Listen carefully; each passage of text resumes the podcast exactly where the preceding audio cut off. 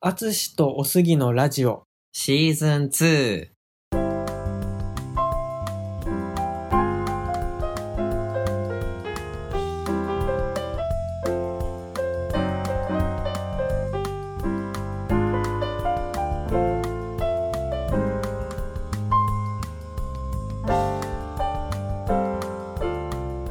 あつおすラジオでは、中学高校で同級生だった、ジャズピアニストのアツシとゲイサラリーマンのおすぎ30代男性2人がお互いの好きなことについてお話をするラジオです。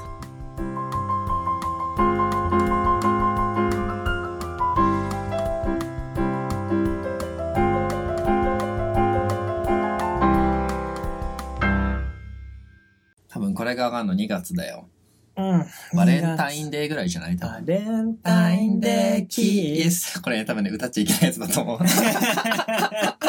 絶対秋元康死んで60年経ってないでしょっていうやつだから。そそうう。 2月中ではまだ60年経ってないか経ら。ってないと思う。そそうう、か精神の時の部屋行けばいいいいかもしれないけどね。そう。なので、なのでっていうことでもないんだけど、今日は2人がね、まあ、淳と杉の2人がハマったうん。テレビゲームについてお話をしようかなと思いますそう思います、んこれがねなんかリスナーにどこまで刺さるかは全然わかんないんだけどだから、お互いまあメジャーどころのゲームはやってるんだけどそうね、メジャーのこと、まあ FF とかドラクエとか。 FF ドラクエポケモンあ、そうね、ポケモンね。マリオいっつもポケモンだもんね。あたりじゃない、あまあどこがメジャーかっていうの難しいね。俺、難しいほねら、例えばメタルギアソリッドさ、4までやっておてーさ。バイオとかもやってたよねバイオね、実はやってる。やってないんだ、うんそっかそっか、うんなんかでも日本のなんか世界に有名なのってままあ、マリオは絶対。あマリオポケモンあとバイオも結構ねみんな知ってるのとレジデントイービルでしょ。そうそうそうそうそうそう そううん。あとあれあの銃撃つの好きがないやつらあれあのね、ストリートファイター。ああ、ストリートファイターは 俺、めちゃめちゃ。あ俺、そっちでもいいのか。うん。ということで、ああの、お互いね、一作品ずそうつあハマったゲームをうん、紹とか言って、うんちょっと質問し合いながら何が良かったとか、どう良かったかっていうお話をしていきたいなと思います。今話して一瞬そっちでもいいのかって思っちゃった。ストリートファイターにちょっと乗り換える。 まあまあ、どどうしようかえじゃあ僕から行くな。のどうぞ。僕はですね、あの、これね、知ってる人、まあ、いると思うんだけど、いうんそんなに売れなかった。まあ、売れなかったら嘘だなそ。う売れたんだけど、意外とマイナーなところで、あの、ファイナルファンタジー、タクティクスでそれいす。つも言うよね。マジ好きっていう。ほんと好き。あ今でもちゃんと、ハマれる自信があるもあ、ん。そうなんだ。そんぐらい好き。ううんん。大好き。うん。そう、あの、FF、まあ、ファイナルファンタジーシリーズの、タクティクスって言ってわかるかなみんな。あの、シミュレーション RPG。であものファイヤーエンブレム的そう、フなァイアーエンブレムとか。バスがあってのやつでそうしそょうそう、あの、昔のガンダムだよね、あと。ガンダムもそんな感じじゃなかっあ、SD、えーなんだっけ G- ?G ジェネレーションとかでしょ。た。あ、そうそうそう、G ジェネレーションとか、そうスそーう。パーロボット対対戦戦とか、そうそうそうのそう。辺はね、ちょっとやつがねあの、いわゆるマス目があって、うんそこにキャラを移動とかさせて、う敵に攻撃して、うんで、まあ、単、単性って言ったら単性かな。ざっくり言った将棋ね。そう、ざっくり言うと将棋、将棋とかチェスみたいな感じで、そのゲームがいいんですよ。なんで好きなのなんかね、まず、えっ、とね、いくつか要素があるんだけど、一つは、シナリオが面白い、単純に。なんか本当に小説を読んでいるような感じで進んでいくし、こいつ裏のボス、なんていうの操ってたみたいな、なんていうのあ、黒幕あ、黒幕、うんそう、黒幕だったんだとか、なんかあと結構ちゃんとキャラの心理描写とかも書かれてたりして、それが1997年とかの作品なんだよね。うんだから最初の初代のプレイステーションで出てたんだけど、うん結構ちゃんとそのシナリオが素敵。うんですごく良くて、だからいろんな名言も出てきていてっていうようなところだね、まずは。うんうんそうであと、結構シミュレーション RPG であるんで、結構自由度の高い、ファイナルファンタジーでジョブチェンジができるうんうんのよ。まあ、ドラクエで言うと転職みたいうな。んでそれがね、多分ね、18種類ぐらいあんのかな。うん食の自由が約束されてそうそうそう。 だからあの、一番最初は見らない剣しか、うん見らない戦士か、うん見らない戦士か、アイテム士にしかなれないんだけど、そこから、その、自分のジョブのレベルを上げると、例えば、弓使いになれたり、文句になれたり、竜騎士になれたりとか。で、もちろん黒魔道士になれたり、白魔術師とか、召喚師とかになれたりして、そこら辺の幅広さうんで、このキャラをどうやって育てていこうかとか、で、次の敵はこういう敵だから、こういう風にやったら倒せるんじゃないかととかっていう、自分で、なんだろうな、結構色々組み替えられるっていうのが好き。なるほど。うん、が楽しい。やったことあるない。ないそっか。うん FF もね、全シリーズ俺やってるわけじゃないんだけど、おおはいはいはい、は俺い。意外と最初のワン、ツーとか、やっ実は好たきで、うん、やったことが、ワむしろン好き。うん。ワンか。ワンはね、うんなんかラストダンジョンまで行って、回復手段が少ないじゃん、ポワーションンっしてか。ない。ポーションしかないし、回数99制個のしか持ってないし、そう。そう。魔法も回数制だから、なんかね、結局クリアできなかった。パーティーによっては難易度めっちゃ変わる。わか る。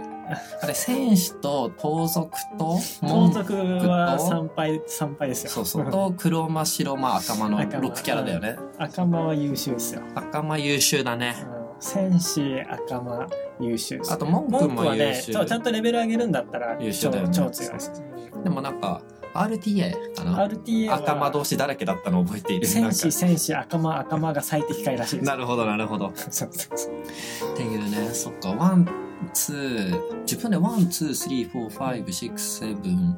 エイト、ナイン、テン。いろいろやってるねイレブンはインターネットがやってなくて、トゥエルブはやった。うん。だからトゥエルブまでのイレブン以外はやったな。うんそう。意外とちゃんとやりましたよ。 12やってん4なんか多分後で携帯アプリから買ったのかなと思って最初セシルでしょ。そうそうそうそうやって会員、たの覚あえての、て我に戻った、っつって、正気に戻ったか、っつって、またすぐ裏切そりれでだすけやね。るそう。そうそううんなんかされたや懐つかしい。で何なのクラウド。うんで10あ、ユーだあね。 10、10の点数、テンツ、ギャルゲーね。うん。あ、テンツ俺もやったわ。コナくん。こんな感じ。ね、そうね。で、12か。 12。で、うん。 13は一瞬やって、ライトリング。うんうん、もう仲間が全然揃う前にやめちゃった。超序盤あそのう戦闘のルールを覚える前にやめちゃったああそうでも本当にあのタクティクスはなんかね結構おすすめよ本当に今ね今携帯でもできるうん、スイッチにないのかなスイッチにはないないの iPhone のリメイクされそうじゃないえっとね PSP でもうリメイクされてあるんーじゃあだじゃあもともとプレイステーションで出てその後 PSP に移植されてそこでまあ追加コンテンツも出てきたんだけどあーでもそれないかね人気だとさ結構さスクエアってさ、まあ、今スクエアニックスだけどさ、うんすぐリメイクするからでそうじゃない出ないかスイえなんかそこまで人気じゃないんだよあそうなんだそうなんかあのね FF っぽいかっていうと実は FF っぽくないのようんだからあーわかるわかるなんか FF の好きな人からすると結構ちょっと異色な。ちゃうんよねそうそうそうそう。だから多分絵柄も、さあのほわほわした感じでしょほわほわした感じ。絵柄ほわほわしてほわほわした感じじゃないよ。あの天野義なんだっけあの人の絵じゃないよねいつもの FF のあーあの線の細いあー、でも違う違う違うわ。俺あの違人うのわ。絵の方がかっこいいと思ってなるほどね。そっかそっか。そう、でも本当に、あの、ただね、難しいのよ。うん初見じゃ多分クリアできない。なるほどうん。で、しかも積む。うんうん途中で取り返しがつかなくなるただ、えっとね、何リメイクされたのは若干調整が入ってるからいけるかもしれないんだけど、あの、プレイステーションの一番最初はマジで積む。うんあの、クリアすんのに3回ぐらいリセットしたからあそうなん俺。だうん。折れずにやったんだそれを見越して、やるの、やるけどできないみたいななるほど感じで3回ぐら一い回リセットしつた。まずいたのにそう。二回目でもそうそう。しかも、えっとね、結構、あの、第1章、第2章、第3章、第4章ってあるんだけど、第3章の最後の方が一番積むポイントなのねな。るほどそこで積むっていう。なる ほだどからもう一回やり直しか、みたいな。今までのなんか20時間ぐらい返してみたいななってるいうほ。どそう。でも好きなんだ大好き。だから、今でも、まあもちろんなんか普通にプレイしたらもうクリアなんて簡単にできちゃうから、縛りプレイでよく、あの、もう一周してるとか。ああ好きだそうそう、あの、主人公だけでとかやるし、あとはなんかこのジョブだけでやるとか、そういうような縛りプレイをしながらやってます。えーそうなんですさっきのリメイクの話でも出したけど、今度スイッチで「聖剣伝説3」のリメイクで買おうと思ってマナの体重だっけなんだっけマナ、マナっていう、マナってマ言ナっっててこ言なか葉った出てくるっけ出てくるよね、聖剣伝説。スーパーファミコンでさうん。小学生当時かな兄貴となんかめっちゃやった記憶があるえー、あれあれはなんかあれだよね。あの、ゼルダ的な感じだまよあね。そう上から視点の反アクションとも言えるけど、まあ、基本ロープレロープレイだよね。アクションンはそんな重要じゃない自分で動かせられるけど、懐かしいな。なんかあれね、聖剣伝説2かな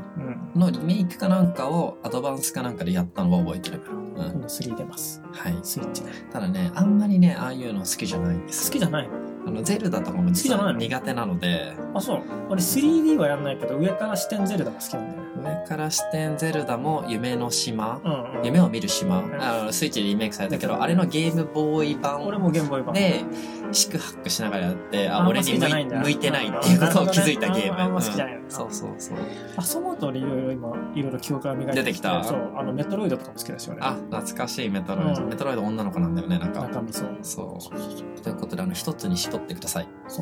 今回ねさっきね話そうと思ってね、あの事前に今ポロって言ってたのは、自分が選んだのは、えっと、2000年代だと思うんだけど前半うプレイステーションん。お2 う発売、はいはいはいはいえージオニックフロントというゲームうん。あの、それを聞いて何もわからないけど、ジオニックっていうからうんガンダムかなってそういでうすそうです予測だけはできたっていうレベルです、これ僕もは。しなんですちょっとシミュレーションおうてか結構ガッツリですよシミュレーション RPG? RPG じゃない、まあ、一応アクションっちゃアクションだけどアクション要素はそんな重要じゃなくて、うん。どういうゲームかっていうと設定はその一年戦争時そのアムロとか初代ガンダムの世界観ねあ、アムロとシャアがいるときね。あ初代の世界観のジオンっていうのは主人公がアムロは地球連邦って言ってそそうだのね敵国ねあの、地球シャア側ってことだよね。そうシャア側ってことねあれどういうストーリーかっていうとその地球連邦軍でもうあれは宇宙に人が住んでる時代コロ、うんスペースコロニーがあって、うでその地球がすごい一番離れ一番っていうかすごい離れたところにいるところが自治権を求めて戦争を仕掛けたっていうのがガンダムの、へーうんうん、独立したいっていううね、ん。あ、それが地球連邦軍が。に対してジオンがジオンが独立するあ、ためジオンにが独立したかったのね。するためにそういう要は宇宙に追いやられて、うんろくにこうなんていうかこう地球の資源はうん地球が独占して、それなのにこう地球から我々を支配してるみたいなそういうあ対、そう、そういうストーリーなんだ。知らなかった。立で独立戦争を仕掛けてその1年間戦争が続い続いたから1年戦争うん。あ、でも1年間しか続かなかったんだね。そうへーでガンダム本編はその1月からスタートして12月終わるんだけど、うん戦争は9月からが本編スタート1あ、年生戦争のそのジオニックフロントは9月スタートすそるもんですそかもの物語がガンダムの物語ガンあーダムそうそいうことかもそもの物語がもう9ヶ月経った後あと9戦月1争日後からか半の話なあんだよね10月1日かてか9月いつだっけな何日かま忘あれた何けど日からあそうなんだじゃあもう戦争が始まっ結構時間経ってもうだからたくさん戦果を上げたシャアとかはもう有名人だあそっかだからかだからすでに有名そういう人そうそうそうそうそうそうそうそのジオン広告軍側ことのね舞台、うん、うん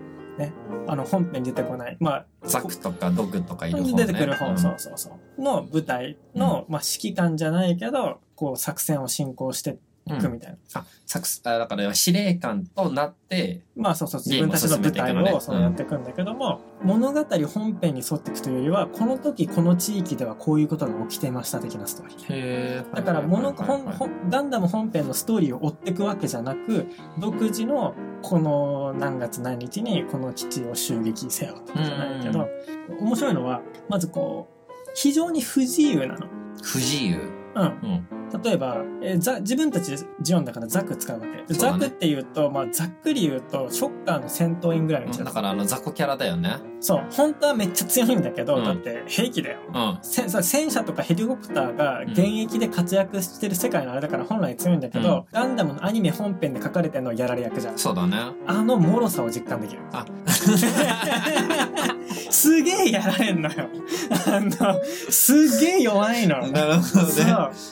例えばこう物陰から、まあ、設定となんかそのゲームだとこのモビルスーツこう正面には走行が厚くて強いけど、うん背面は弱いから気をつけるって言われて、はいはい、はい、ビルの影にいて影からそう戦車とかに背後から撃たれると一撃で落とされるのああシビア なのあの戦車にやられるザクってことねで歩くの遅いあでも遅いイメージだわガシャンガシャンガシャンうのんあの遅さを体感できる、はいはいそうそうそうなかなか進まない進まそなういそうそうであのガンダムの世界観で重要なのってミノフスキー粒子っていう存在はい、何かっていうと、その粒子が発見されて以降その粒子を散布されるとレーダーが使えなくなるっていう世あ界観なるほどねだからあのああいう人型兵器が存在してる意味として要は実際に目視で見て、うん有視界線が強くなきゃいけないレーダーが使えるんだったら遠くからミサイルでロックオンして撃てばそうだよねいいんだけど正確に打てるもなんんねでザクとかああいう人型兵器が活躍してるかっていうとレーダーが効かない中で戦わなきゃいけなくてそうするとはいエはいはいースパイロットとか強いパイロットが意味が出てくるなるほシどャアねとそかっかそっかそっかそのちっちゃいザク1個でじあの連邦の大きい艦隊を何隻も落としたりとか、うんすごい成果をちっちゃいあの兵器ができちゃうんだ。 18メートル17メートルのね、でそのザクうんに乗ってやるんだけどそのレーダーなんだけど、うミナフスキー粒子が分かれてるとこう見えないっていう見え設ない定そう忠だね実になって、ほぼ全ステージでレーダー が意味ないん忠まあ、そ実に、りゃそうだ ろうね。そこは忠実に再現されてるからね。レーダー見えなういの、ん。でそうするとでもレーダーは使えないんだけど今度一応3種類そういうのがあって熱熱源で相手を探あはいはいはいすサーマルセンサー、うん。サーマルセンサーまあ強いんだけど1個デメリットがちゃんと用意されてて、うん範囲が狭いああ、なる見える範囲が狭いんだでね。若干それ使うと視界が暗くなるその赤外線ゴーグルみたいなのがないから、あはいはいだから夜使えないああ、なるほど。夜だととにかく視界がすごく悪い、うんいけるんだけど操縦できるけどすごく視界が悪うい、ん。まあそこもデメリットで見えるいつでも使えるけどデメリ見えットるねでもう一個がパッシブソナー、まあ、受け身のソナー、はいはいはい。受け身のソナーってことはどういうことかというとソナーだから音うん。何か音が出たらそれに反応その距離してそう距離でその位置を探すんだけど、はいはいはいはい。まあメリットとしては、えー、ミノフスキー粒子に妨害されないうんで。範囲が広い、うん一番広いレーダーよりも広い、うなんだけど弱点は相手が動いてないと見えないん、そうだよね。それは音音が出ないと見えないもんね。でさっき言った物陰に隠れてる戦車に非常に弱く てゆっくり慎重に進んでるはずなのにうん見過ごした戦車に背後から撃たれてやられちゃう。はいやり直しみたいな。はい、やりな。なるほどね。っていう不自由さ、うん。うんはいはいはいはい。あ、そういうことか。がななるんほかどね。そうすごく体験できてでなんかこうね最初にねこう3チームあって、うんこうステージがあって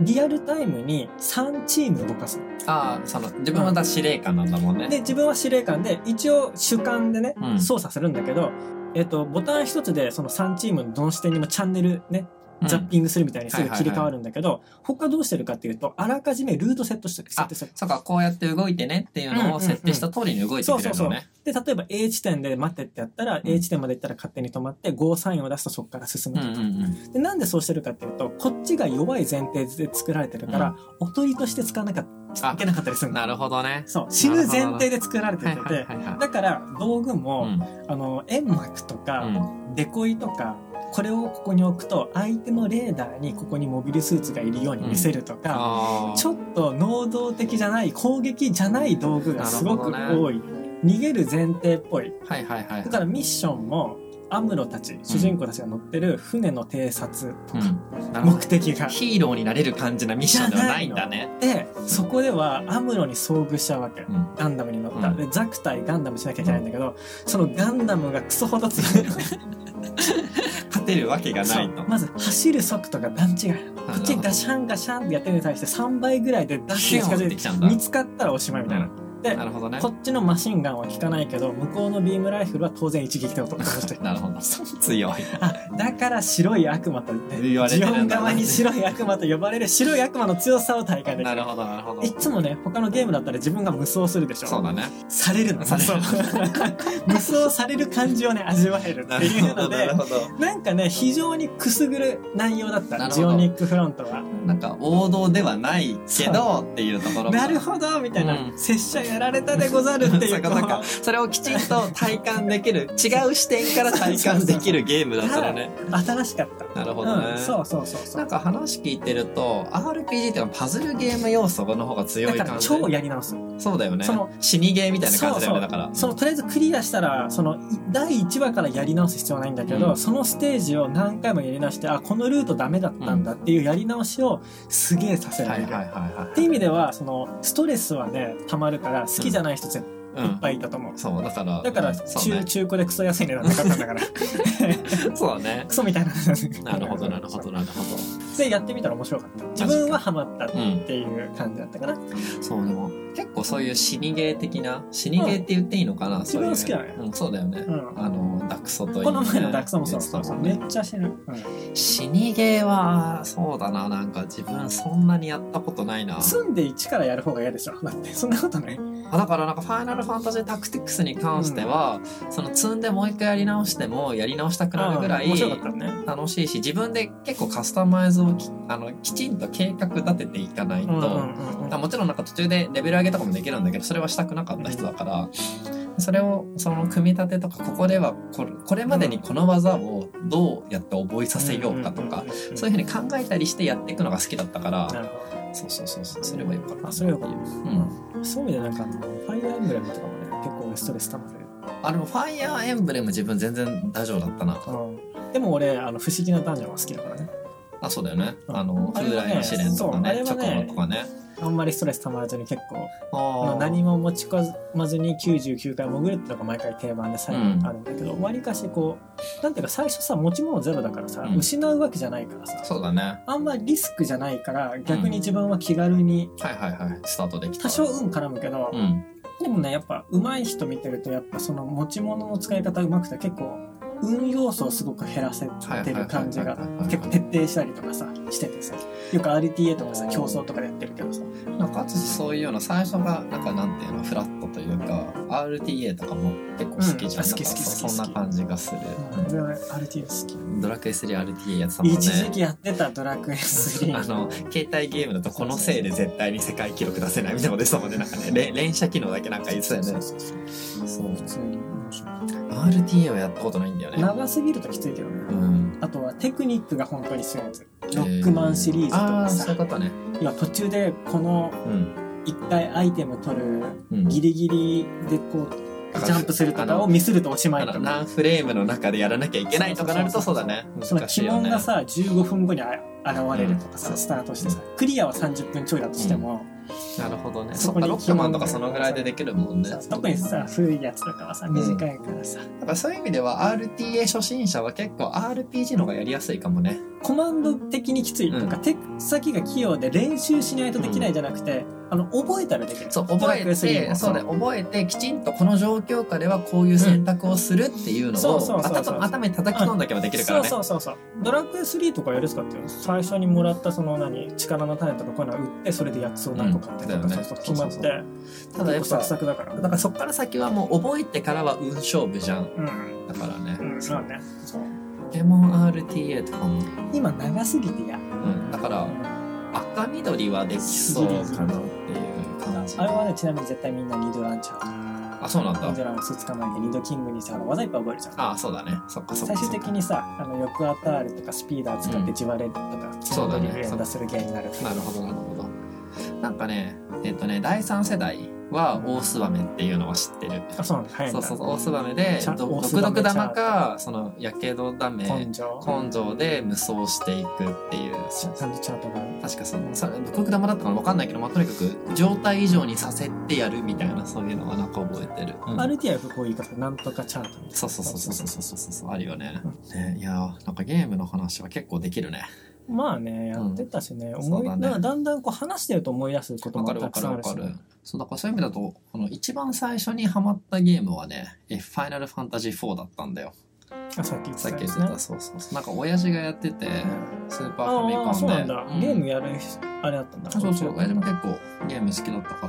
らち1歳だったからなちっちゃい頃むしろあんまりやっちゃいけない風潮がああで家庭も内にはあった自分もそうだったあの土日に1日1時間までっていう制約がああーっめっちゃあれだね、え結構厳しくねてその穴をかいくぐってすごいやってたああなるほどね親のいない間ずっとやってたりとかまあそんなもんだよそうそうそうそうそうそうそういう感じスでーファミ世代だしねそうだって一つのゲームクリアすんのにさしかも今みたいに攻略情報ないからさないない普通になさ結構な時間かかるじかゃかんったあと昔ってさ攻略本ってさよく売ってたけど今あんのかね